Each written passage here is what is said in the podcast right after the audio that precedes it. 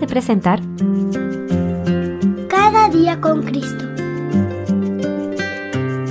Un programa dirigido a los más pequeños de la familia de Dios y un espacio para meditar en la Biblia y aprender más sobre nuestro Señor Jesús.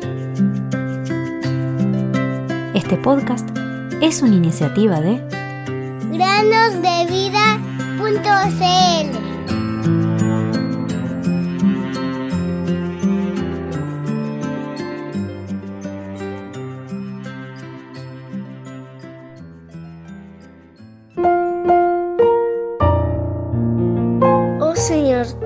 mi Dios, te exaltaré, alabaré tu nombre, porque has hecho maravillas.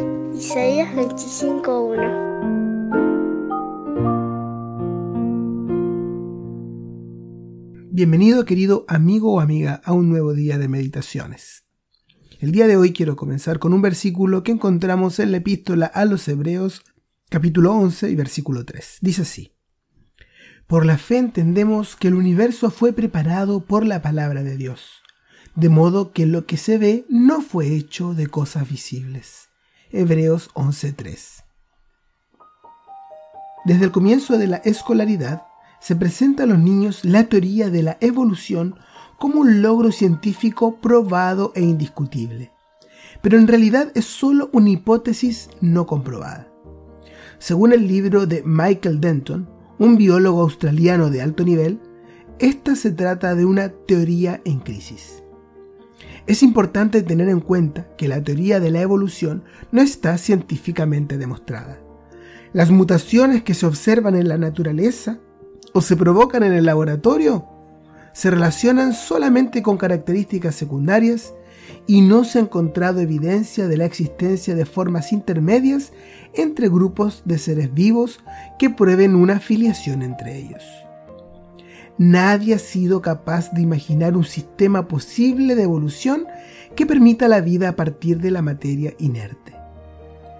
Para que pueda funcionar, todo ser vivo necesita desde el principio una estructura y mecanismos de una complejidad extraordinaria.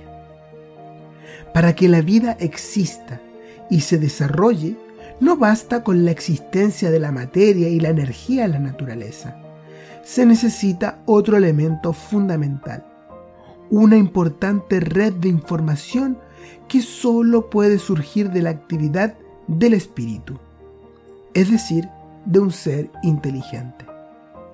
Ahora bien, querido amiguito o amiguita, por la fe creemos y sabemos con certeza que Dios es el autor de esta creación. Una creación que fue hecha para su gloria y para la felicidad del hombre.